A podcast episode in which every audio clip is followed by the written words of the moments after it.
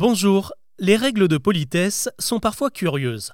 Lorsque quelqu'un se mouche ou tousse, on ne dit absolument rien. Et en général, ça inspire plutôt du dégoût ou de la méfiance, de peur que des microbes viennent jusqu'à nous.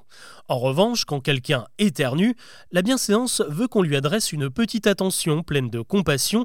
On dit alors à tes souhaits ou à vos souhaits, et on peut même pousser jusqu'à à tes amours si l'éternuement se répète.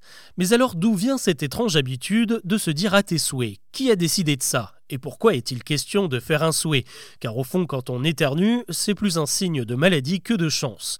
Pour comprendre, il faut remonter jusqu'à l'Antiquité. Que ce soit chez les Grecs ou les Romains, l'éternuement avait quelque chose de fascinant car c'est une manifestation incontrôlable et forcément liée à une force supérieure à celle de l'homme. On se livrait alors à la ptarmoscopie, l'interprétation des éternuements qui pouvaient signifier des choses différentes en fonction du cycle lunaire ou du moment de la journée.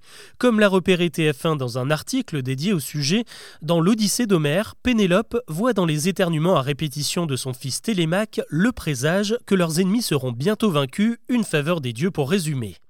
Cette idée d'un lien avec le divin se retrouve dans les textes bibliques, qui nous racontent que Dieu a créé l'homme à partir de poussière et lui a donné son âme en soufflant dans ses narines. Il y a donc une croyance profondément ancrée autour de l'air qui circule dans notre corps. Il serait un lien direct avec le Créateur. En éternuant, nous lui rendons un peu de ce souffle, et c'est donc le moment ou jamais de lui adresser une prière, autrement dit, un souhait. On retrouve d'ailleurs une allusion encore plus directe chez nos amis anglais qui disent Bless you, sois béni. La médecine nous a appris que les éternuements pouvaient être les prémices d'un rhume. Par exemple, faire un souhait, c'est donc conjurer la maladie pour qu'elle n'arrive pas ou qu'elle soit la plus brève possible.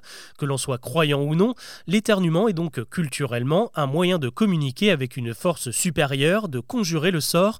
Et désormais, quand on dit à tes souhaits, on souhaite du bien à la personne qui vient d'éternuer. Ne pas le faire, ça voudrait donc dire qu'on lui souhaite du mal, et forcément, bah, ce n'est pas très sympa.